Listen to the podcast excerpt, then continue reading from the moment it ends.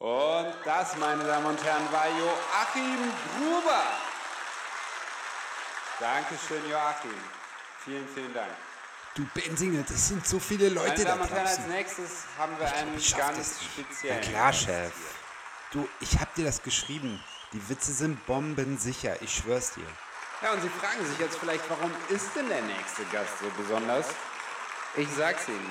Jetzt kommt der Mann, der hier die Fäden zieht. Mit seinem ersten eigenen Stand-Up-Programm. Der Chef von Rubbelboom! Ja, danke, danke. Dankeschön, danke. Naja, ihr habt's gehört, ich bin der Chef von dem Bums hier. wegen, wegen Rummelbums. Naja, ist ja auf dem Rummel, da ist ja allerhand los.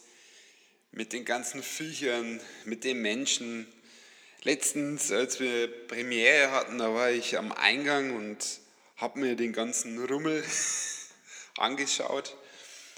Und dann war da eine kleine Familie mit einem Jungen und der sagte dann zu seinem Vater, Papa, schau mal da, der dumme Gorilla. Und der Vater sagte nur, Psst, das ist das Kassenhäuschen.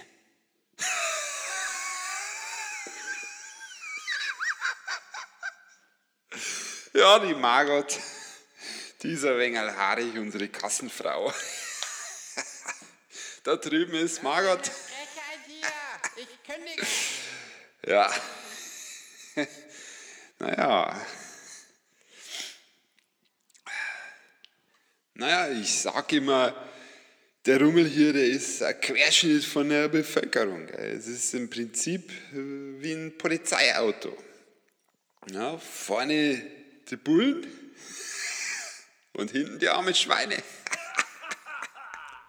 Fuck, ey. Apropos Bullen. Warum lacht denn Zwei keiner? Zuchtbullen sind abgehauen und sind bei mir in Zebrasteu eingebrochen. Was das wohl für einen Nachwuchs gibt, gell? Zullen. Oder Bubras. naja. Ich habe ja gerade eben schon von meiner Kassenfrau Margot erzählt. Ja, das war's schon. Vielen, vielen Dank für diese Premiere. Und jetzt kommen wir zu unserem nächsten Gast. Chef, Chef, ich muss ganz schnell los. Wir unterhalten uns morgen. Ich muss die neue Folge. Das geht nicht, sorry. Deutschland. Heißt herzlich willkommen.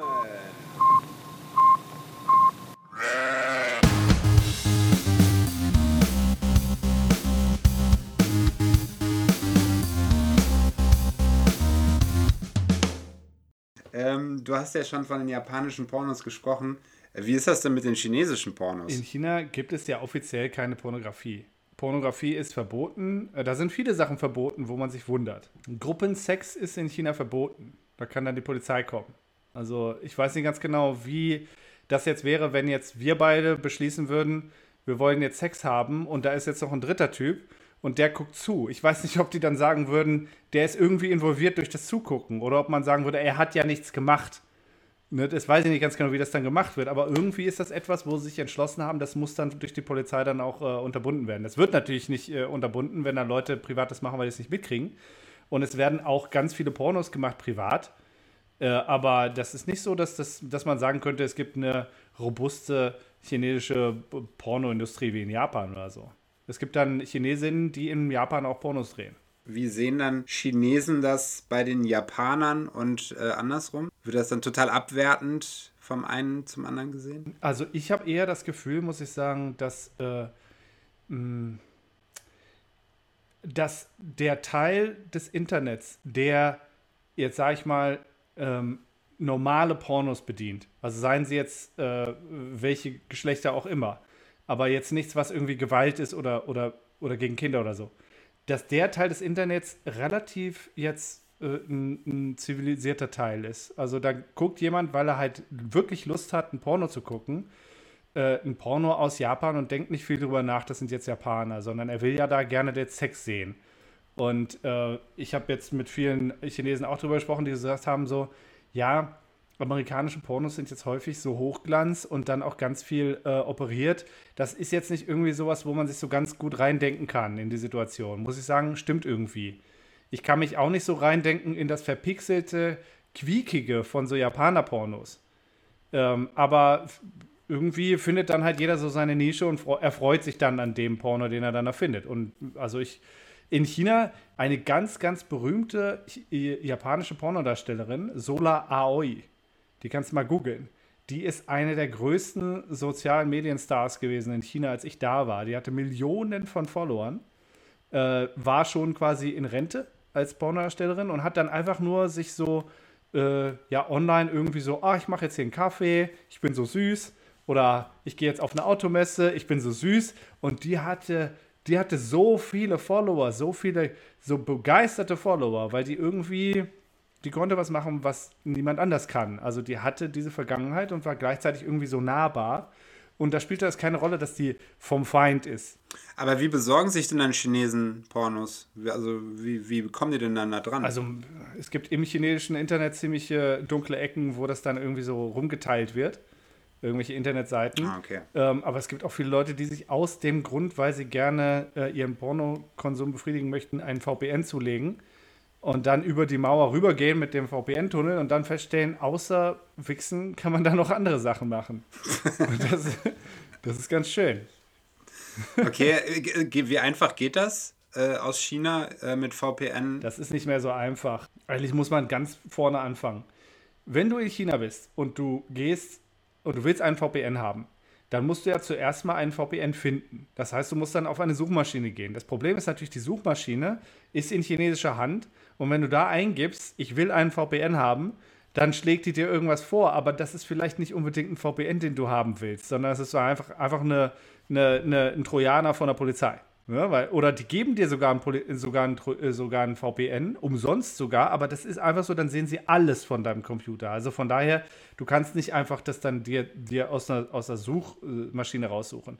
Das heißt, du brauchst einen Kumpel, aber du musst ja auch einen Kumpel finden, dem du vertrauen kannst, der dir einen VPN sagt, der auch geht, weil immer wenn ein VPN erfolgreich ist und den viele Leute nehmen, dann kommt die chinesische äh, Regierung und macht den zu. Und dann sind die Leute wie so ein, wie so ein äh, Maulwurfspiel auf dem Jahrmarkt. Ne? Der, der kommt jetzt raus, der VPN, und alle gehen dahin und dann zack. Und dann, ah, okay, wir finden jetzt neuen, zack. Und es gibt welche, so irgendwie so Torguard oder irgendwelche anderen komischen, ich kenne mich mit solchen Sachen auch nicht aus. Es gibt andere Sachen, die dann so funktionieren, dass die das, äh, dass sie so dynamisch immer einen neuen Weg finden oder so. Das ist natürlich schon eine technische Frickelei. Und eine Sache, die ganz perfide ist, ist, ähm, dass jetzt mittlerweile lebenswichtige Apps, also so wie zum Beispiel die Vita-App, mit der du alles machst, irgendwie was bezahlen, mit deinen Kumpels reden und so, dass die nicht gehen, wenn der VPN an ist. Ach krass, okay. Das ist dann geilo, ne? Weil Clever. dann hast du dann hast du deinen VPN, aber du musst dich immer entscheiden, will ich jetzt mit meiner Mama reden? Äh, will ich was überhaupt mitkriegen können von ihr? Oder will ich jetzt gerade da im, auf was bei BBC gucken oder so? Das ist vielleicht nicht so wichtig. Mama ist dann schon wichtiger. Und das ist dann äh, schon irgendwie schon relativ schwierig. Also Leute mit Zweithandy hast du dann da oder so. Wir sind ja schon tatsächlich jetzt mitten in dieser Thematik, äh, wie funktioniert das mit dem Internet in, in China? Du bist ja 2012, oder? Bist du dann nach Hamburg gegangen? Irgendwie so, ja. Hast du da dann angefangen zu bloggen oder fing das schon früher an? Ich versuche das mal ein bisschen aufzudröseln. Ich, ich bin ja ein Reiseblogger mit meiner englischen, quasi mit meiner internationalen Identität, aber das Chinesische, das war immer, ich bin so ein sozial, sozialer Medienfuzzi.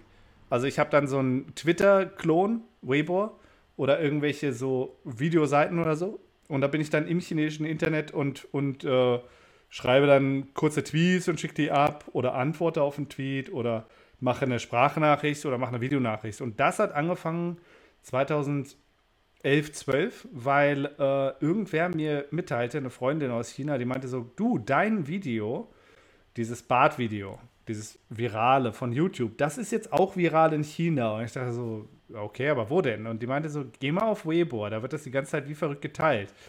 Und dann dachte ich so, ich finde es irgendwie blöd, dass Leute mein, mein Zeug die ganze Zeit äh, kopieren und dann selber benutzen. Äh, da will ich doch wenigstens dann auch irgendwie die Chance haben zu sagen, hey, ich bin's. Und dann habe ich mir so eine. Du wolltest den Fame. Ja, also es ist ja mein, mein Ding. Weil irgendwie so die Unterschrift ist natürlich von so einem Video so, guck dir diesen crazy Ausländer ran, der dann durch China gelaufen ist. Und jemand so, hey, crazy Ausländer hier, hallo.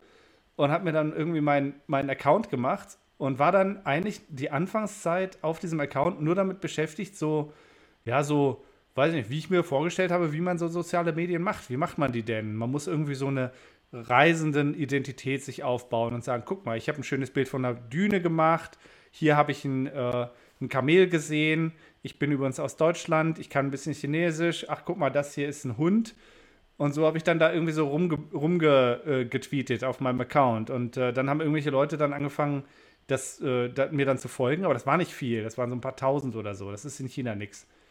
Und äh, irgendwann habe ich dann angefangen, diese Themen zu bemerken, über die wir am Anfang gesprochen haben. Dieses so, Deutsche reden, die lesen die ganze Zeit Goethe in der U-Bahn. Ja, was ist denn das für ein Scheiß? Da sage ich jetzt mal nö. Und dieses Nö ist dann immer eingeschlagen wie eine Bombe, weil sich die Leute dann total gefreut haben. Guck mal, hey, wir haben hier einen Deutschen, ne, der hier, der sagt das jetzt, das ist nicht so. Und ich, also es ist ja häufig auch so, dass die, äh, diese, weiß nicht, diese komischen Disinformationssachen, dass die von Staatsmedien kommen. Ne, dass Staatsmedien zum Beispiel, das eine Mal war es so, äh, irgendein, irgendeine chinesische Stadt wollte gerne Leute enteignen für ihre Zweitwohnung. Wenn sie nicht in der Wohnung wohnen und sie eine andere Wohnung haben, dann wollen sie die gerne einfach einkassieren. Und dann war es so, dass Staatsmedien dann behauptet haben, das macht man in Deutschland übrigens auch so. In Deutschland, wenn du eine Zweitwohnung hast, dann wird dir die vom Staat weggenommen. Ich meinte so, äh, Deutscher hier, nein. Und dieses Nein, das war so eine riesige Ohrfeige, die so viele äh, von diesen Internetbenutzern dann den, dem, diesen Staatsmedien freudig um die Ohren ges geschlagen haben. Einfach sozusagen so hier, ne? Unser Deutscher sagt, nö, fick dich. Und das war dann äh, so, dass ich dann auch wieder viral wurde. Aber nicht für mein komisches Reisen, sondern für ich sag nö. Also im Prinzip direkt eine sehr partei- und regierungskritische Haltung. Was denn sonst? Also ich bin ja in Deutschland jetzt auch äh, eher ich bin ja generell, egal wo ich bin, kritisch Leuten gegenüber, die äh, in, der, in der Politik sind. Interessanterweise in China werde ich als, als äh, Link, links, wie soll man sagen, so eine Zecke gesehen. Krass, okay. So irgendwie so, ja, ich bin dann so eine, ich bin soft und links und irgendwie so weltfremd und so, ja, lass mal alle, alle Schwulen und alle Moslems umarmen und so ein bisschen was für alle. So bin ich. Und das ist ultra nervig. Wie würdest du dich selber einschätzen? Was wärst du so politisch? Oh, ich bin schon Grünwähler, also ich bin schon eher links als rechts. Also dann ist ja gar nicht so weit weg, oder? Ähm, schon, aber das ist, äh, hier ist das eher Konsens, dass du, dass du in, innerhalb des Spektrums äh, der Parteien, da kannst du halt auf dem, im Mittelfeld dich relativ frei bewegen und Leute würden dir das nicht um die Ohren schlagen und sagen so, wie du wählst grün, bist du Hippie oder was? Ne? Es wäre ja nicht so. Das würden vielleicht Leute machen von der AfD oder so, aber das würde nicht jetzt aus der CDU, aus dem gemäßigten Lager kommen. Die würden so sagen, okay, du siehst das halt anders als ich. Ich finde jetzt, man muss nicht irgendwie so, aber ist ja auch okay. Aber in China ist es so, äh, dass äh, egal, ob Leute jetzt äh, staatstreu sind oder nicht äh, oder, oder kritisch dem Staat gegenüberstehen, dieses, was ich so habe, dieses äh, aus einer Wohlstandsgesellschaft kommen und so ein bisschen denken, naja, ein bisschen sozialer Ausgleich wäre schon nicht schlecht und auch Minderheiten müssen beschützt werden und so. Und vielleicht sollten wir ein bisschen aufpassen, wie wir diskriminierend uns äußern gegenüber Leuten. Das wird von beiden Seiten dann so wahrgenommen als so, oh Gott, diese komischen Typen aus Deutschland dann da, ne, kannst vergessen. Krass, das ist ein sehr, sehr starkes Schwarz-Weiß-Denken irgendwie, was dann da immer stattfindet. Ja, ja, ja, ja. Also es ist, es, es gibt ganz häufig im Internet, dass dann so Leute irgendwie äh, Weißt du, was ein Tanky ist? Nee. Ein Tanky ist ein äh, Ausdruck noch aus der Sowjetzeit. Und das ist jemand, der nicht aus der Sowjetunion ist und auch nichts mit der zu tun hat, sondern aus irgendeinem äh, reichen westlichen Land kommt, aber die Sowjetunion einfach mal per se toll findet und dann so sagt so, ja, also Stalin, da sind jetzt gar nicht so viele Leute gestorben und alles ist immer eine CIA-Verschwörung und äh, so wird dann immer alles irgendwie so gedeutet, dass das eigentlich viel besser ist in der Sowjetunion und die wird nur ganz weit verstanden und verleumdet. Und die gibt es jetzt immer noch und die gibt es jetzt auch für China. Und das sind dann immer Leute, die irgendwie sich selber furchtbar links einordnen und dann so sagen, also Maduro oder so in Venezuela, der wird nur falsch verstanden und das ist alles dann eine, eine, Verschwörung der CIA und auch der Iran, die werden nur verleumdet und auch China, weil sie ja Kommunisten sind und Sozialisten, werden sie verleugnet. Wo man sagen muss, wenn du irgendwas von China weißt und da mal warst, natürlich haben die Kommunismus auf den Fahnen stehen, das sind doch keine Kommunisten. Das ist Staatskapitalismus. Und wenn da irgend so eine Pfeife ankommen würde, der sich da auf dem linken Spektrum extrem links einordnet, irgendwie in, in Hannover, oder in München oder in Boston oder so und der würde nach China kommen und das wirklich verstehen, was da abläuft, der würde ja einen Nervenzusammenbruch bekommen. Mao Zedong würde ja einen Nervenzusammenbruch bekommen, wenn der sehen würde, was da passiert ist jetzt mittlerweile. Weil es eben nicht links ist. Du hast es jetzt gerade so schön beschrieben und so wie du es beschrieben hast, äh, hätte ich jetzt gesagt, die halbe AfD sind Tankies. Aber die sind ja rechts und nicht links. Ja, ja. Es sind natürlich ganz äh, komplexe Dynamiken, die ich vielleicht auch nicht alle durchschaue. Und ich kenne auch nicht alle, ähm, ich kenne nicht die, die großen Argumentationslinien der AfD. Ich weiß nicht, ob die AfD davon ausgeht, alles ist eine CIA-Verschwörung, weil die CIA ist nicht unbedingt als linke Organisation bekannt. Im Grunde müsste ihnen das ja ganz gut passen, dass da eine ziemlich rechte Organisation ist, die sich mal Venezuela vorknüpft oder sowas. Ja, das stimmt. Die Agenda der AfD ist natürlich schon eine andere. Aber die Parallelen, die sind einfach da. Dieser Hang zu Verschwörungstheorien, eine gewisse Putin-Freundlichkeit, so eine grundsätzliche Tendenz zu antidemokratischen Strukturen einfach. Ich glaube bei vielen Leuten, dass eher das Feindbild per se im Vordergrund steht. Und dann ist es eigentlich egal, was auf der anderen Seite steht. Hauptsache, das Feindbild wird bedient. Weil wir jetzt auch gerade schon über Russland gesprochen haben. Russland ist ja aktuell auch bekannt für seine Trolle. Das hat China tatsächlich auch. Die nennen sich 50 Cent Party. Was hat es damit auf sich? Ich habe das vorher nie gehört. Wer ist das? Was machen die? Es gab, ich weiß nicht ganz genau mehr in welchem Jahr, das war Mitte der 2000er, gab es irgendwann mal tatsächlich so einen Zeitungsartikel oder was auch immer, da hatte irgendjemand dann Informationen bekommen, also ge geleakte Dokumente, dass dann da tatsächlich Internetkommentatoren ähm, nicht 50 Euro Cent oder 50 Dollar Cent, sondern 50 äh, ein, ein halber Yuan, na, ne, also vom chinesischen Geld, dass sie den bekommen für einen Kommentar im Sinne der Partei, dass dann quasi Partei irgendwelche Leute anstellt und die Leute sitzen dann in Internetcafés und schreiben dann einfach Zeug, weil das einfach ganz gut ist, wenn unter irgendwelchen Kommentaren dann die immer auftauchen. Und das ist dann zu einem Schimpfwort verkommen. Man muss sagen, wirklich verkommen. Das ist mittlerweile ein Wort wie Faschist, was man einfach so um sich schmeißt. Ich finde dich nicht gut, du bist ein Wumau. Du bist einer von diesen 50 Centern. Und die andere, die, die, die, die, beschuldigte Partei, die ist häufig dann total perplex und sagt so, hey, ich habe noch nie Geld bekommen, was soll denn das? Ich finde das wirklich so. Ich finde wirklich BBC blöd. Ich habe das jetzt äh, aus meinem eigenen freien Willen äh, geschrieben, weil es gibt tatsächlich nicht viele Leute, die, wo man dann wirklich das beweisen könnte.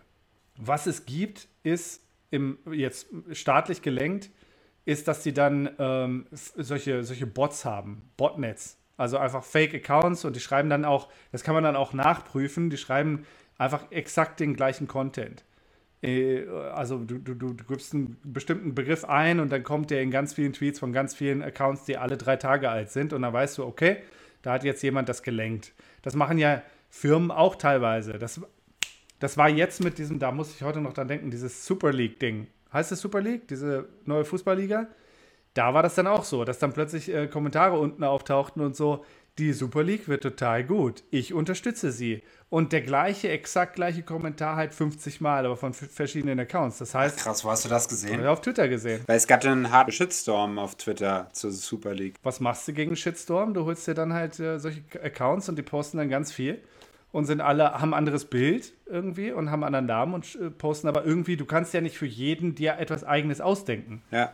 Und so hast du dann halt diese, diese Bot-Armee. Aber da, ich habe neulich einen Artikel gelesen über das chinesische Internet und der leider, der, der hat mich doch ein bisschen verstört. Da stand drin, dass mehr oder weniger die, die Kommunistische Partei mittlerweile so weit ist, dass sie wirklich verstanden haben, wie solche Online-Dynamiken funktionieren. Und sie benutzen gar nicht mehr unbedingt diese Wumau. Weil das ist schwierig zu koordinieren.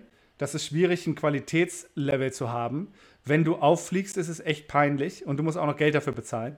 Was sie jetzt mittlerweile drauf haben, ist, dass sie gezielt äh, einfach so am Anfang ein bisschen lenken und dann die, die Leute von selber drauf anspringen. Und dann haben sie ein, so ein AstroTurf. Dann haben sie so quasi eine natürliche Welle der Erregung, die aber ganz in dem Anfang nicht natürlich war. Und da sind sie jetzt gut drin. Also früher war das so ein bisschen so der Holzhammer. Wir haben jetzt 50.000 Wumau und die machen jetzt was. Und jetzt reichen eigentlich vielleicht 10 wirklich gut, oder 100 sagen wir mal, wirklich gut platzierte und dann gehen die anderen mit. Und äh, das ist schon echt finster. Das ist äh, einfach, äh, wofür äh, Firmen wirklich viel Geld bezahlen, wenn sie einen Social Media Manager haben, der wirklich versteht, wie so eine Dynamik funktioniert, der etwas viral machen kann. Und äh, das, ja, das ist schon echt beeindruckend auch. Du sagst, die 50 Cent Party gibt so nicht mehr. Die haben aber damals bei dir schon noch für ordentlich Shitstorms gesorgt, ne? Das kann ich nicht nachprüfen. Ich würde auch nicht so weit gehen und sagen, die gibt es nicht mehr. Ich würde nur sagen, die spielen nicht mehr so die Rolle. Die sind im Grunde so der Holzhammer, aber die haben jetzt mittlerweile wirklich ähm, ausgefeilte Tools. Und äh, die brauchen die nicht mehr. Ich weiß auch nicht, was in meinem Fall damals jetzt wirklich organisch da war an Ärger und was davon jetzt irgendwie bezahlte Typen waren oder auch einfach nur Bots. Was ich weiß, ist, ähm, dass diese Shitstorms, die konnten schon ganz schön, ganz schön groß sein und es ist nicht einfach, damit umzugehen. Du hast so einen Shitstorm ja mitgemacht, wegen eines Witzes, den du gemacht ja, hast. Ja, ja, der war auch echt nicht lustig. Ja, da, da, genau, das hat mich tatsächlich gewundert, weil ich habe mir den Witz dann so durchge, durchgelesen und ähm, ich finde den jetzt aus meiner Sicht ja erstmal gar nicht schlimm. Ich fand den, der, der war jetzt auch nicht wirklich lustig, aber ähm, es war so ein bisschen. das war eigentlich schon schlimm. aber das ist so, so, so schnottrig irgendwie so dahergesagt. Ist wie so ein Tweet, den man vielleicht so zwei Wochen später, wenn man nochmal durchscrollt, sagt, ah, den könnte ich vielleicht auch löschen. Aber es ist jetzt nichts, ja. nichts Schlimmes gewesen. Vielleicht erklärst du nochmal den Witz. Okay, also sie, diese, kennst du dieses, äh, diesen Disney-Film Mulan? Ja. Okay, die ist irgendwie aus dem lass mal aus dem vierten Jahrhundert sein oder so. Ähm, aus einer schwierigen Zeit der chinesischen Geschichte. Und da gibt es so eine Figur, die kann man sich vorstellen, ein bisschen wie Jeanne d'Arc. So eine mythische Figur, wo vielleicht mal irgendwas war, aber so ganz genau weiß auch keiner mehr und irgendwie steht die für irgendwas. Und dieses irgendwas, das kann sich halt jede, jede geschichtliche Epoche dann so zurechtdenken. Also die steht halt für dieses oder steht halt für das, aber das passt dann immer schon. Und für die Kommunistische Partei steht die halt dann für so Nationalismus und wir stehen halt füreinander auf und wir lassen uns hier nicht rum, äh, rumschubsen und das ist dann auch alles gut. Und ähm, es hatte dann eine chinesische, ähm, so eine Stand-up-Dame, die hatte dann irgendwie Witze über die gemacht und dann hatte sich ein Shitstorm formiert über sie, weil, hey, lass die in Ruhe, die steht für China. Also du machst hier Witze über eine wehrlose Frau und die hatte sich ja geopfert fürs Land und okay, das ist jetzt 1700 Jahre her, aber trotzdem, lass die in Ruhe. Und außerdem, du bist jetzt anti-chinesisch, weil die steht ja für China. Und dann war es so, du musst dich entschuldigen. Dann hat die Dame dann irgendwie, ich weiß gar nicht, ob die sich dann entschuldigt hat, wie man das dann halt so macht, so, ja, tut mir leid, wenn sich jemand hier getroffen fühlt, das war nicht meine Absicht. Ich habe dann gesagt, so, so eine Entschuldigung kannst du gar nicht einfordern, weil die wird in jedem Fall, ist die ja nichts wert. Und außerdem, wer ist denn diese Mulan? Ich bin tatsächlich katholisch, also wirklich. Ich, ich zahle auch Kirchensteuer und mir würde das nichts ausmachen, wenn jemand sich über Jesus lustig macht. Sollst du doch machen. Ich habe doch kein, ich glaube doch nicht im Ernst, dass Jesus äh, mich braucht, um ihn zu beschützen, weil jemand einen Witz über ihn macht. Wer bin ich denn? China ist im Grunde kein Land in dem Sinne, sondern eher eine Art Kontinent das ist einfach unheimlich riesig und da sind unheimlich viele verschiedene Regionen mit verschiedenen Leuten, die sich auch immer die ganze Zeit gegenseitig bekriegt haben und wo dann mittlerweile eine gewisse Homogenität entstanden ist, aber die ist nicht immer da gewesen. Und äh, wenn man jetzt dann so sagt, so ja, das war immer irgendwie eins, dann, äh, dann streicht man da über geschichtliche Epochen hinweg, wo das eben nicht eins war und wo das vielleicht auch mal einfach von Mongolen regiert wurde oder von irgendwem anders. Und ähm, man, was die Kommunistische Partei gerne macht, ist dann alles für sich zu vereinnahmen und zu sagen, das ist halt China. Das wäre ein bisschen ähnlich, als würde man sagen, gut, ähm, Deutschland ist ja ähm, das, im Grunde das, äh, das Kaiserreich gewesen. Und das Kaiserreich ist ja im Grunde der Nachfolger des Heiligen Römischen Reiches deutscher Nation, Römischen Reiches. Und das ist ja im Grunde Rom. Und Rom besteht ja seit, äh, seit wann? 600 vor Christus oder so? Und Rom ist ja im Grunde auch äh, aus Griechenland entstanden, wenn man so ein bisschen dann streckt. Ne? Also es ist jetzt nicht irgendwie äh, historisch korrekt alles, aber man kann sich das schon so zurechtstrecken, dass man sagt, kulturell ist unsere Geschichte auch ziemlich lang. Also unsere, unsere Rechtsprechung ist römisch, unser, unsere Religion ist irgendwie jüdisch. Ähm, wir, wir haben griechische Philosophie und wir sind halt Europäer. Und, und da stehen wir ziemlich lange da. Also nicht, nicht jetzt deutlich viel, viel kürzer als jetzt äh, Chinesen. Und Chinesen reden viel von 5000 Jahren, sind eher 3000, vielleicht ein bisschen mehr.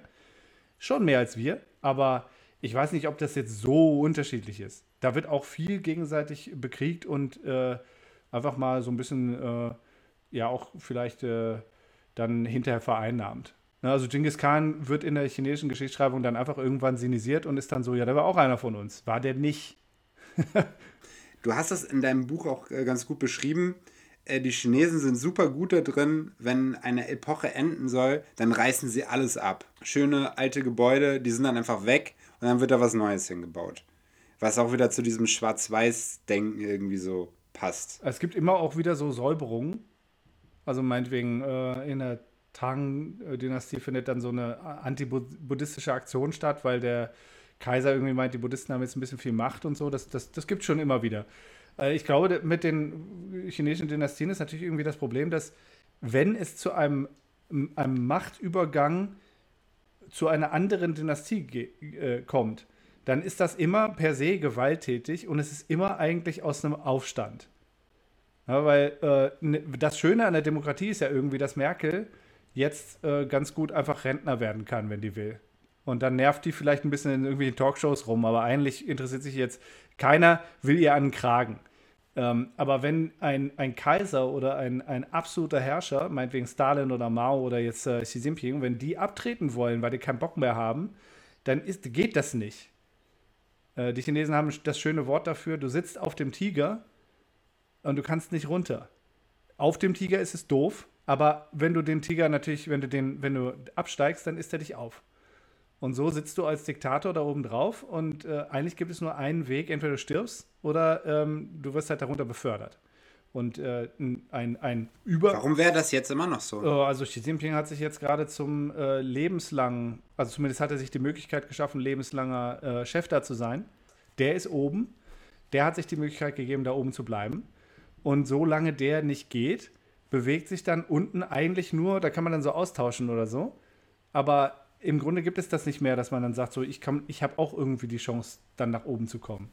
Das ist ein bisschen blöd. Aber er hätte doch die Möglichkeit aufzuhören, ohne dass er sich Sorgen machen müsste danach, dass ihm was passiert. Oh, nee. Also ich glaube ich glaub nicht. Nee, der hat so viele Leute gegen sich aufgebracht. Der hat ja äh, sogenannte äh, Antikorruptionskampagnen gemacht. Da sind dann tatsächlich auch Leute wegen Korruption dann einfach weggekommen. Das, das geht ja in, in Millionen, dass da Leute bestraft wurden.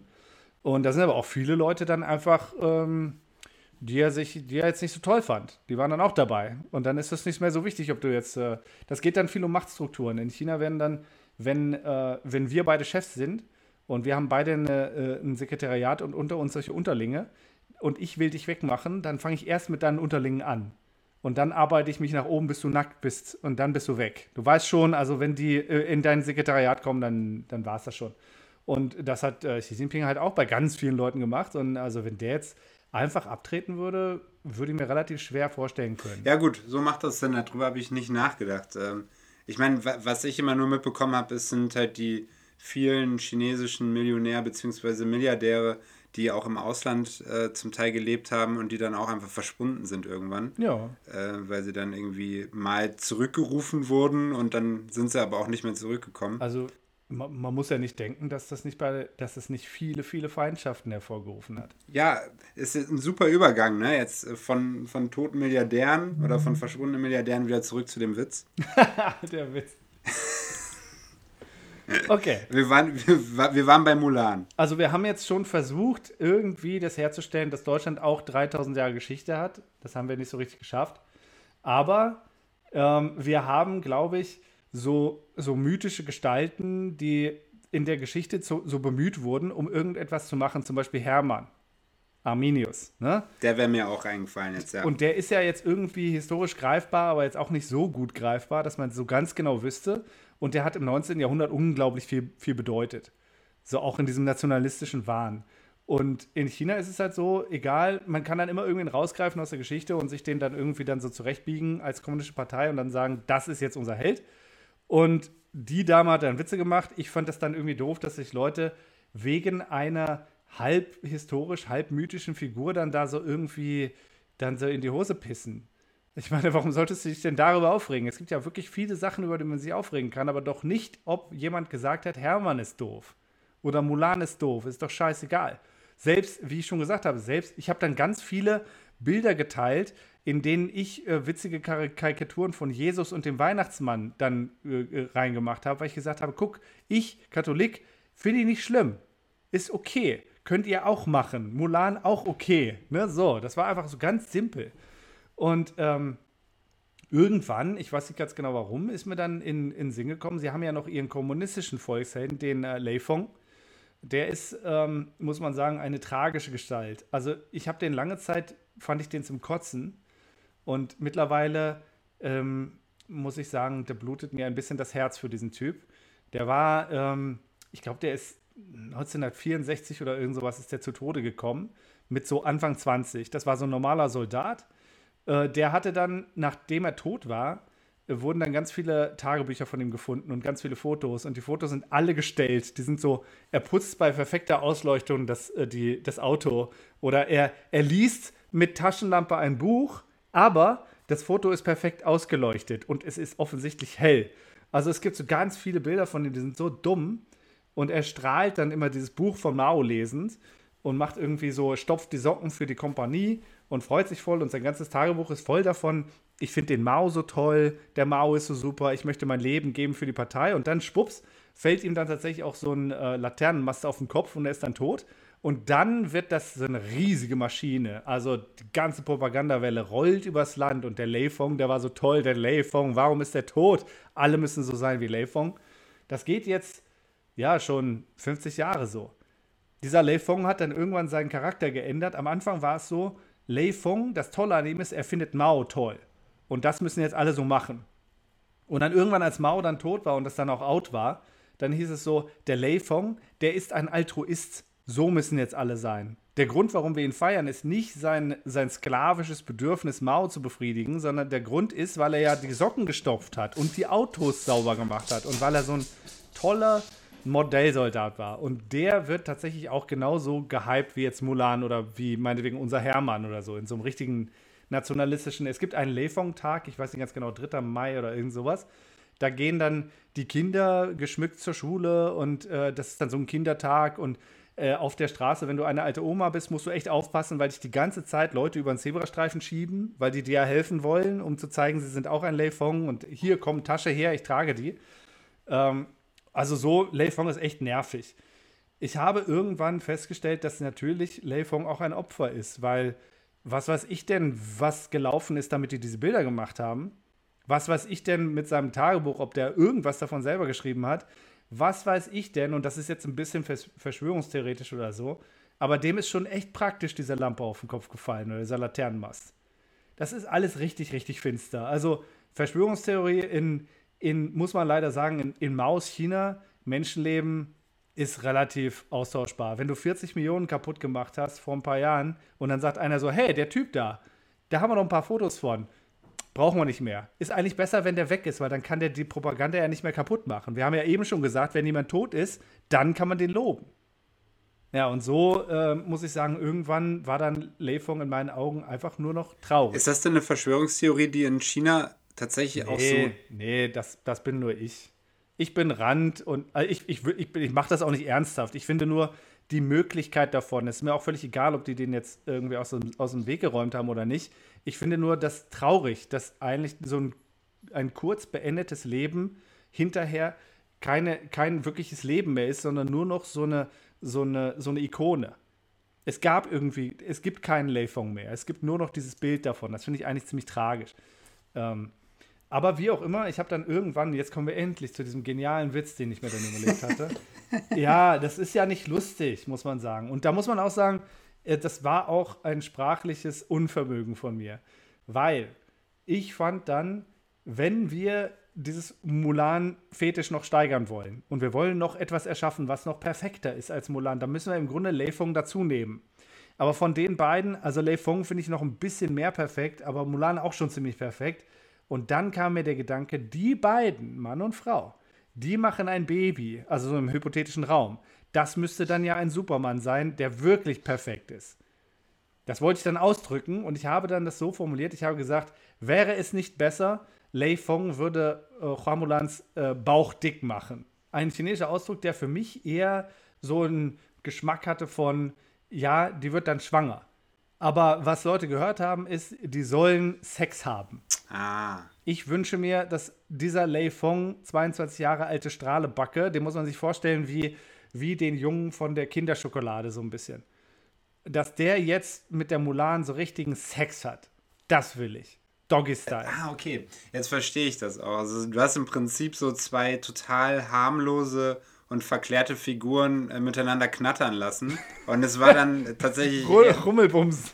Rummel, rummelgebumst. Und es war dann tatsächlich eher die, ähm, der Akt an sich, den die Chinesen vor Augen hatten, anstatt dass sie schwanger ist. Ja. Das, Es war so, Ah, eine, okay. also so eine komplette Entweihung von allem. Also irgendwie Mulan entweiht, Lei Fong entweiht und alles so von so einer, von so einer Okay. Type, die man eh schon auf dem Kicker hatte. So ein Arschloch, der die ganze Zeit so rumstenkert und sagt hier Demokratie und so.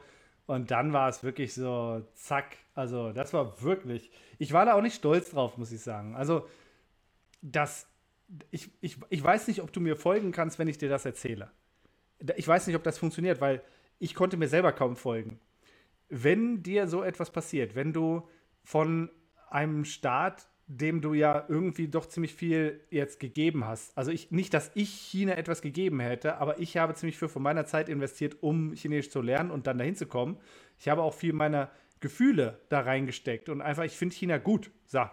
Und wenn dann dieses China kommt, so abstrakt wie auch immer, und sagt, du bist hier nicht mehr willkommen, aus dem Internet bitteschön raus, du bist jetzt Persona non grata, dich gab es nie. So war das dann. Meine ganzen, meine ganzen Kanäle sind weg.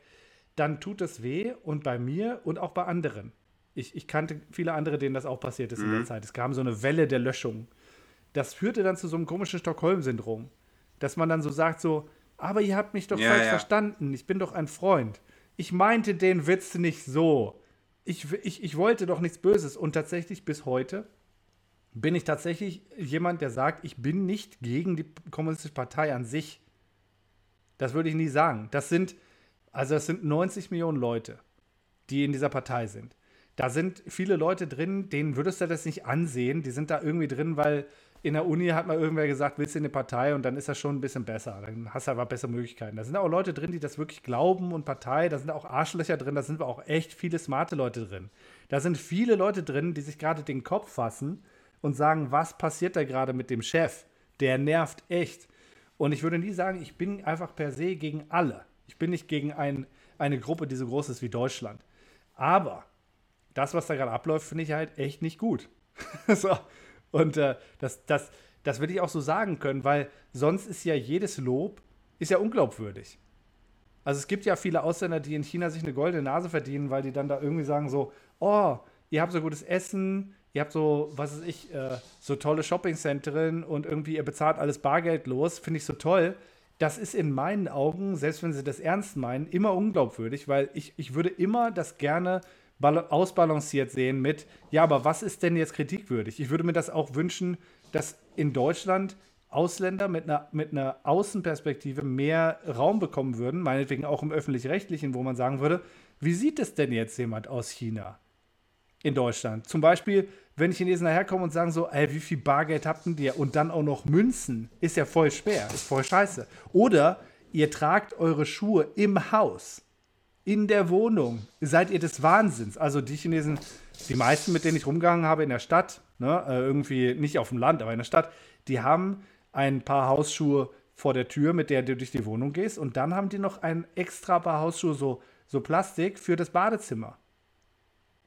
Weil im Badezimmer ist vielleicht ein bisschen nass oder sonst was, aber es ist halt so, so eine Hygiene, wo ich mir vorkomme, tatsächlich wie ein Wilder mit meinen, ich gehe einfach mit meinen Adidas-Tretern hier, war ich schön draußen in der Hundescheiße spazieren und dann gehe ich durch mein Schlafzimmer. Das wird doch kein Finde ich aber ganz machen. geil. Finde ich also nicht, nicht mit Tretern, äh, mit, mit den Draußenschuhen ins, äh, ins Bad gehen, sondern extra nochmal Hausschuhe fürs Bad. Das gefällt Ja, mir, die ja, Idee. natürlich gefällt dir das. Wenn dir das im, auf ZDF ein Chinese sagen würde, dann würden, glaube ich, auch viele Deutsche sagen so, okay, ist ein bisschen unpraktisch, vielleicht muss ich das auch nicht haben, ist ein bisschen viel. Aber würden vielleicht auch viele Leute sagen, ja, sehe ich ein. Finde ich gut. Ja. Und warum denn nicht? Ja. Ist, doch, ist doch eine tolle Sache. Und, sorry, meine Katzen spielen gerade. Alles gut. Die dürfen ruhig Spaß haben, die sind mit dabei. Äh, Das hat, glaube ich, auch wenig mit dem Stockholm-Syndrom zu tun. Es ist ja irgendwie auch logisch, du, du, du bist dann irgendwie ja auch mit dem Land verbunden. Zumindest die guten Seiten hast du ja auch lieben gelernt. Und dann tut das ja auch einfach weh, wenn man dann so ausgeschlossen wird. Das ist, glaube ich, was ganz Natürliches. Ich kann dir ein gruseliges Detail erzählen, von wegen Stockholm-Syndrom. Wir waren in so, in so Chatgruppen, also so mehr oder weniger Leute, die auf dem gleichen Niveau wie ich waren, aber Chinesen, die auch solche äh, sozialen Medienkanäle hatten. Wir kannten uns dann irgendwann gegenseitig und dann haben wir uns irgendwie noch auf anderen so chinesischen sozialen Medien so kleine Gruppen gemacht, wo wir uns dann untereinander ausgetauscht haben. Also so, ja, ich werde morgen mal einen Tweet absetzen. Habt ihr irgendwie eine Meinung? Geht das oder wird das dann zensiert oder so? Und die anderen so, ja, müsste passen oder mach lieber nicht. So ging das dann. Und als wir dann, als wir dann gelöscht wurden, einer nach dem anderen, als diese Löschwelle um, unter uns oder über uns reinbrach, da habe ich tatsächlich Leute weinen hören in diesen Gruppen. Also mit so Sprachnachrichten, wo die dann geweint haben und so, ja, ich, ich wollte es nicht, ich wusste es nicht, dass das zu viel war, ich, ich, ich meinte das doch nur alles gut. Du musst dann zwei Dinge verstehen. Das eine ist, die viele Leute, wenn die äh, auf sozialen Medien eine gewisse Reichweite bekommen, dann denken die, das ist ja eigentlich ganz gut für Business und fangen dann an, irgendwas zu verkaufen.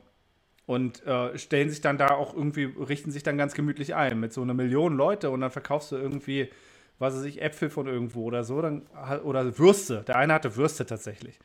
Äh, das ist dann natürlich blöd, wenn das alles wegbricht und du hast dich da schön drin eingenistet. Das ist das eine. Das andere ist, und das ist eigentlich das, das perfide, was ich glaube ich, was glaube ich vielleicht Leute sich nicht vorstellen können. Dieses Weinen in der Gruppe, das, ich habe das gehört und dann irgendwann ist mir der Groschen gefallen, das war nicht für uns. Das war für die, die mithören. Weil es ja völlig klar ist, dass unsere Gruppe mit dem Kaliber, mit dieser Reichweite, die wir da haben, wir haben ja zusammengenommen, was weiß ich, 30 Millionen Leute oder was lass mehr sein, dass diese Gruppe abgehört wird. Und dass die Person dann quasi so eine gewisse Glaubwürdigkeit herstellt und sagt, Christoph, ich muss dir was erzählen, es tut mir wirklich weh, dass ich missverstanden wurde. Ich wollte nicht irgendjemandem zu nahe treten. Ich habe diesen Kommentar gemacht, ich habe ihn nicht so gemeint und ich will ja nur das Beste fürs Land. Und das ist aber nicht an mich gerichtet. Was soll ich da mit dieser Information anfangen? Man stellt sich dann vor, das ist dann das Leben der anderen und der hört dann und der sagt dann so: Hey Chef, ich habe hier von dem äh, Wang gehört, der meinte das nicht so. Lass mal den wieder, äh, gib dem mal den Kanal zurück, der ist in Ordnung. Ja, passiert natürlich nicht, aber das ist wirklich Das- gruselig. Wahnsinn, Wahnsinn. Das ist nicht schön. Unvorstellbar. Also, wenn ich mir vorstelle, äh, ich würde so aufwachsen, ähm, ich glaube, ich wäre niemals ein richtig mündiger Bürger oder mündiger Mensch geworden, weil ich immer versuchen würde, ähm, irgendwie stromlinienförmig, ja, mich der Gesellschaft anzupassen. Das ist ja, Ich würde, ich würde sagen, in gewisser Weise ähm, ja und in gewisser Weise nein. Also anpassen politisch auf jeden, jeden Fall, weil sonst setzt du dich Gefahr aus. In wirtschaftlicher Hinsicht ist da echt viel so dieses Move fast and break things. Einfach so disruptive Sachen machen, irgendwas mal probieren. Ähm, das ist schon viel da, was ich ein, eingangs gesagt habe. Es ist nicht so, dass Chinesen quasi in der Ecke sitzen und Angst haben, sondern wirtschaftlich so oder, oder, oder so, so erfinderisch. Da, da ist unheimlich viel Dynamik und auch viel Mut. Das ist ganz toll.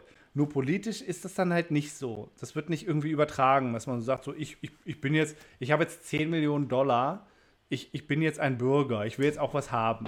Ne, sondern ich will jetzt irgendwie 5 Millionen davon ins Ausland machen. Wenn hier der Laden äh, um die, mir um die Ohren fliegt, dann gehe ich dahin. Das ist das höchste der Gefühle. Ähm, was man aber auch sagen muss, ist, unheimlich viele Chinesen ähm, in ihrem Inneren äh, sehen doch ziemlich viele Dinge ziemlich klar. Ich würde dieses Wort von dem, von dem Brainwashing, ähm, da würde ich immer vorsichtig mit sein, ähm, sondern es ist von klein auf die ganze Zeit Indoktrini Indoktrinierung.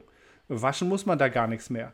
Ähm, und dennoch, obwohl das so stattfindet, obwohl die Indoktrinierung so stark ist, gibt es unheimlich viele Leute, die klar denken, die das nicht aussprechen und die dann vielleicht im Ausland oder vielleicht mit einem VPN irgendwo auf Twitter ein kleines Konto machen oder auf YouTube was äh, ein Konto machen und einen Kommentar hinterlassen und sagen, ja, das fand ich gut. Also so meinetwegen, äh, was ich, diesen, dieses, dieses Video über den uigurischen, äh, über diese Konzentrationslager finde ich gut, danke für die Information. Und ich habe da viel jetzt drüber nachgedacht und, und, und die, und ich wünsche mir auch Demokratie für mein Land. Also so, solche Leute gibt es unheimlich viel. Und ich finde das unheimlich beeindruckend, wenn Chinesen in China aufwachsen, die ganze Zeit versucht wird, sie zu solchen Leuten zu machen, die nationalistisch sind, chauvinistisch und alle diese Eigenheiten haben im Grunde und sie dann trotzdem nicht so werden. Das ist eine richtige Leistung.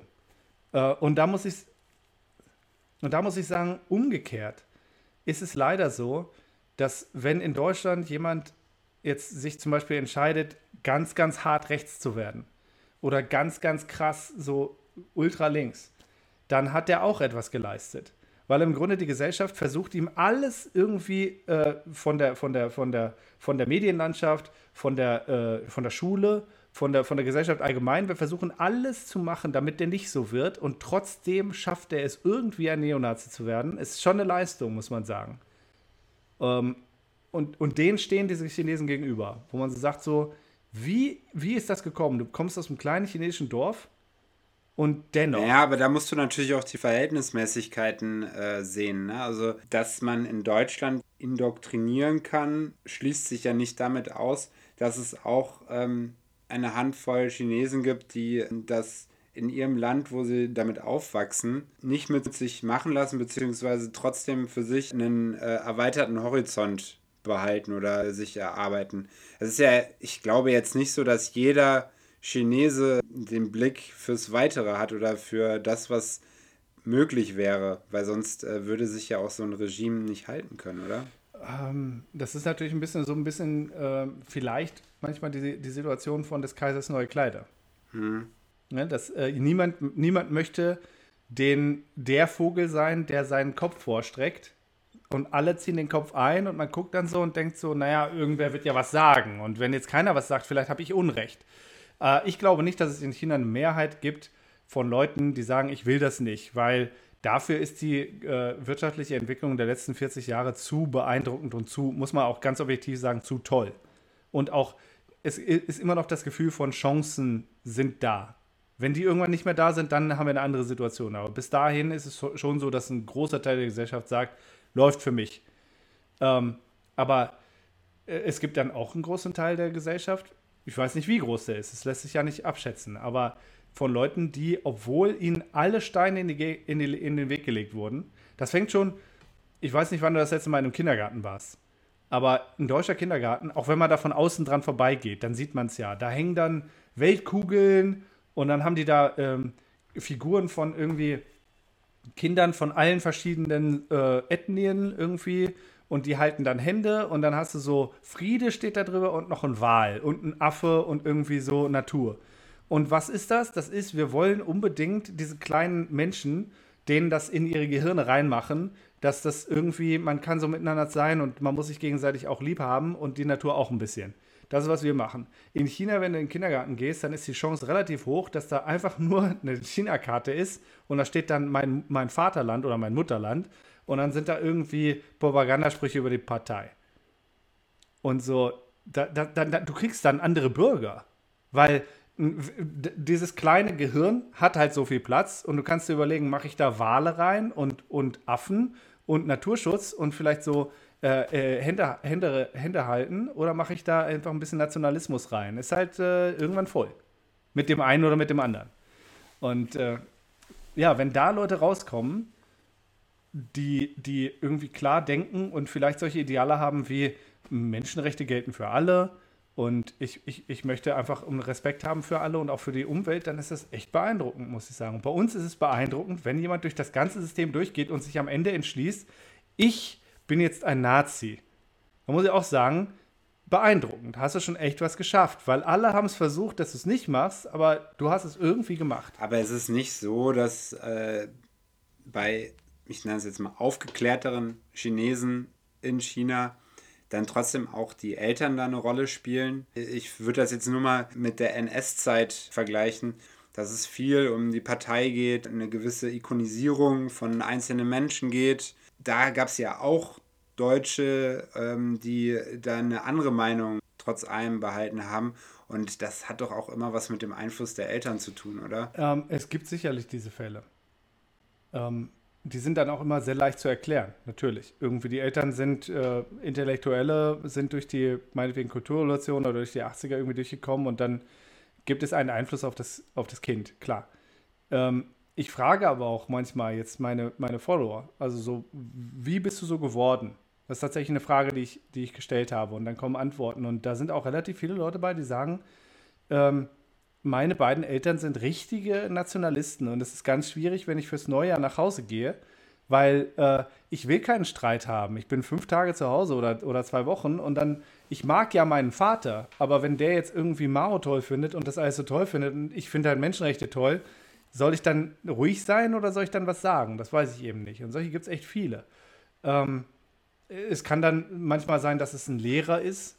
Es kann sein, dass es irgendein Freund ist. Es kann sein, dass es einfach etwas ist, was man im Internet mal gesehen hat. Das kommt echt öfter vor, dass man, als man denkt. Und dann denke ich manchmal, das Internet ist ja äh, furchtbar äh, in vielen Bereichen, aber es ist ja auch schön in manchen Bereichen, dass Leute sich verbinden können über Kontinente hinweg äh, oder auch meinetwegen über Dörfer hinweg und können sich irgendwie et über etwas austauschen. Also was ich mitbekomme über meinetwegen Feminismus oder über wie sich Leute aus anderen, aus meinetwegen der LGBTQ-Szene, wie die sich fühlen. Das ist ja ein Geschenk des Internets auch teilweise. Ähm, aber was ich glaube, ein entscheidender Punkt ist, ist, äh, ich habe zudem, Hannah Arendt ist sehr beliebt unter ähm, chinesischen systemkritischen Intellektuellen. Äh, aus gutem Grund. Und die sagt, äh, eine Sache, die sie sehr enttäuscht hat Anfang der 30er, war, dass äh, viele von ihren intellektuellen Freunden aus so einem Hintergrund, dass die doch 33 ganz, ganz, ganz schnell in, auf Linie dann gegangen sind und gesagt haben, ja, also irgendwie eigentlich ja nicht, aber ich finde jetzt doch auch das gut und Juden und so ist nicht so toll. Sorry, Hannah. Und sie meinte dann im Grunde, ich weiß nicht mehr ganz genau, wie die Worte waren, aber so, im Grunde die Bildung, die hilft dann nichts. Das, das ist dann nicht mehr und auch der Hintergrund auch alles nicht. Und sie, sie identifiziert dann eine Art von Persönlichkeit, die, die generell der Umwelt eher skeptisch gegenübersteht. Und die ist dann die, die, egal was dann darum um sie herum passiert, die dann quasi ihren eigenen Skept diese Skepsis behält.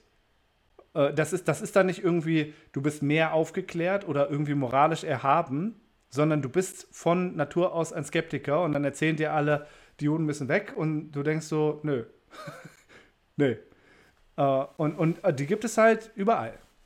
Die leben nicht unbedingt toll diese Skeptiker. Nee, natürlich nicht. Ähm, aber das sind eben die kritischen Geister, die wichtig sind für eine Gesellschaft. Ne? Es wird natürlich ein bisschen perfide, wenn man dann sagt, sind denn Querdenker Skeptiker und brauchen wir die in der Gesellschaft? Also natürlich brauchen wir die als Menschen, aber brauchen wir eine, eine Bewegung aus Leuten, die jetzt ich eher so ins Verschwörungstheoretiker-Spektrum einordnen würde und wo ich sagen würde, ich finde diese Skepsis jetzt nicht so toll. Ich glaube, ich finde, ich ähm, finde ehrlich gesagt, dass man da die Linie relativ schnell ziehen kann, weil für mich Querdenker keine Skeptiker sind, sondern genau das Gegenteil. Das sind ja Menschen, die ohne groß Quellen zu hinterfragen, Falschinformationen ganz bewusst annehmen und daraus eine Wahrheit kreieren, ah. weil sie äh, das so wollen.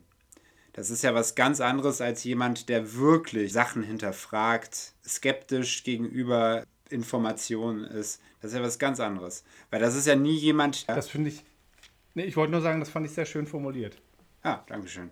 Wir haben da ja auch schon mal drüber geschrieben, äh, was hier in Deutschland passiert, weil ich ja auch nie so genau weiß, was du dann alles mitbekommst, äh, gerade aus äh, Georgien. Aber das, was in Deutschland momentan abgeht, was äh, Verschwörungstheorien, Corona-Leugner und all das, das finde ich höchst bedenklich wirklich. Und was mich das erste Mal auch dazu bewogen hat, äh, zu sagen, eigentlich bräuchte es äh, einen Internetführerschein, damit die heutige Jugend lernt, mit Quellen richtig umzugehen, äh, sich im Internet richtig zu informieren. Ich habe zum Beispiel einen ganz cleveren Bruder, der ist äh, 19 und da sehe ich zum Beispiel auch, dass viele in seiner Generation ein Riesenproblem haben, im Internet richtig zu recherchieren. Die können zwar mit sozialen Netzwerken umgehen, aber das Internet so richtig benutzen, das können die wenigsten. Und ich glaube, dass da ein ganz großes Problem liegt. Und das nutzen eben äh, aktuell viele aus, um die Leute zu manipulieren. Wenn damit anders umgegangen würde, glaube ich, gäbe es weniger Probleme damit. Das erinnert mich ein bisschen, wir hatten in der Uni irgendwann einen Kurs, ich weiß gar nicht ganz genau warum, aber irgendwie ging es um Buchdruck. Und der Buchdruck, der war ja eigentlich ein Desaster. Diese Erfindung. Also die zu haben, führte einfach dazu, dass ganz viele Leute plötzlich Flugblätter machen können mit irgendeinem Scheiß.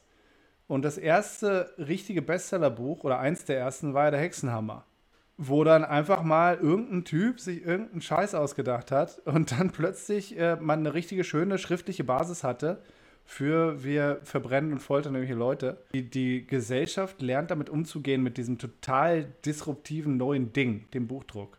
Das dauert halt ein bisschen und bis dahin geht es halt echt rund. Und ich könnte mir vorstellen, im besten Fall kommt es auch mit dem Internet so, dass wir irgendwann lernen, mit dem umzugehen, was wir da jetzt geschaffen haben, mit diesem neuen Buchdruck, wo jetzt jeder ein eigenes Flugblatt machen kann und die ganze Zeit das jedem schicken kann. Es ist ja nicht mehr einfach nur so, irgendwer, der presst jetzt da irgendwas im Dorf und dann kommt das irgendwann ins nächste, sondern jeder die ganze Zeit an jeden und Pimmelbilder noch dazu. Ja, das ist ein, ein, super Vergleich. Haben wir ja auch tatsächlich ja, sagen wir mal, noch in der näheren Vergangenheit beispielsweise mit dem Protokoll der Weisen von äh, Zion. Oh ja. Ne? Also, großer Klassiker, ja. Ja, großer Klassiker. äh, und ähm, auch irgendwie Gedankenursprung von der größten Massenvernichtung, die es halt irgendwie dann äh, jemals gab in der Menschheitsgeschichte. Das ist halt eigentlich ist es ein Wahnsinn, weil wir bis heute nicht verstanden haben, was da eigentlich für eine Verantwortung hintersteckt und wie mächtig das einfach auch ist. Ne? Das ist äh, traurig, ähm, weil das Internet jetzt auch lang genug schon da ist, dass man sich längst hätte darüber nicht nur Gedanken machen sollen, weil das machen ja Menschen, sondern dass man da auch einfach handelt. Ne? Aber da sind wir dann wieder bei der Politik und ja, das ist dann wieder ein anderes Thema. Ich finde es auch relativ schwierig, muss ich sagen. Also irgendwie wir haben jetzt Internet seit einer längeren Zeit, aber wir haben ja soziale Medien jetzt noch nicht so lange. Und Internet war ja anders. Jetzt war ein Internet, wo es so war, guck mal, ich habe einen Hamster gefunden. Der, der tanzt. Das, oder ich habe, ein, ich habe wirklich ein Busenbild gefunden von Pamela Anderson. Das habe ich jetzt hier gefunden, das schicke ich dir jetzt. Das lade ich jetzt runter und dann schicke ich dir das. Auch die Viralität ist ja ganz anders. Also äh, ich, ich weiß gar nicht ganz genau, mein Video damals, das ist ja jetzt auch fast zehn Jahre her oder so, Mehr, ist ja mehr als zehn Jahre her. Das war noch ein anderes Internet und ein anderes YouTube. Und ich weiß gar nicht, ob das heute noch so gehen würde. Ja, das sind nicht die Ansprüche per se. Die Aufmerksamkeitsökonomie hat sich natürlich verändert, äh, weil einfach äh, wesentlich mehr Content auf dem Markt ist. Und man muss sich gegen viel mehr Leute durchsetzen, um jemanden zu erreichen. Aber ich glaube, der größte Unterschied ist, dass natürlich die sozialen Medien an sich ihre Algorithmen gut mittlerweile unter Kontrolle haben und äh, das ja auch vor allem auch um Kohle zu machen. Aber ich glaube, dass die Grundsystematik hinter einem organisch viralen Content-Hit, der, der hat sich nicht verändert. Aber es ist sicherlich noch schwieriger als jetzt vor zwölf Jahren oder sowas. Das, das kann gut sein. Aber wenn wir schon beim Stichwort sind, Christoph, Content, ich glaube, heute war genug Inhalt. War lang genug, und Folge 5 ist incoming, aber Folge 4 ist jetzt vorbei. Ladies und Gentlemen, das war Folge 4 von Rummelbums. Ich hoffe, es hat euch gefallen. Die neuen Teaser findet ihr wie immer bei Twitter und Instagram. In Folge 5 geht es unter anderem um den fetten Shitstorm, den zweiten von Christoph in China, um Henning den Scheißer und was er mit Mao gemeinsam hat und um Scoring-System. Es wird interessant. Einschalten. Ma Ma warum, Chef? Warum? Margot, es tut mir leid. es sprudelte so aus mir raus, als ich auf der Bühne stand. Ich, es, es tut mir leid. Aber ich bin doch gar nicht so haarig, oder? naja, äh, ähm, haarig oder nicht, das ist. Äh Margot. Margot. Scheiße. Benzinger.